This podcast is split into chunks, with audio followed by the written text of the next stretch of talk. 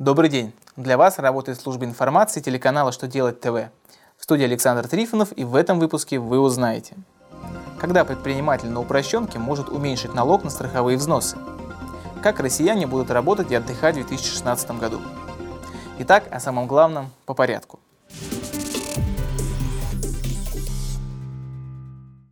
Как известно, индивидуальные предприниматели, применяющие упрощенную систему налогообложения с объектом доходы и не производящие выплаты в пользу физических лиц, могут уменьшать упрощенный налог на суммы фиксированных страховых взносов. Причем налог и авансовые платежи уменьшают взносы, уплаченные в соответствующем налоговом периоде.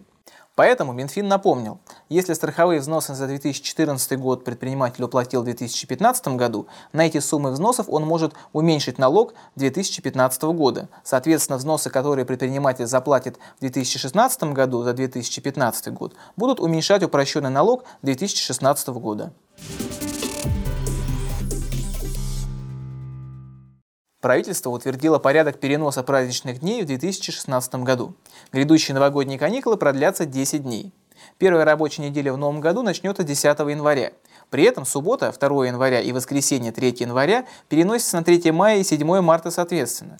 Кроме того, по три дня выходных запланировано с 21 по 22 февраля в честь Дня защитника Отечества. Правда, с рабочей субботой 20 февраля.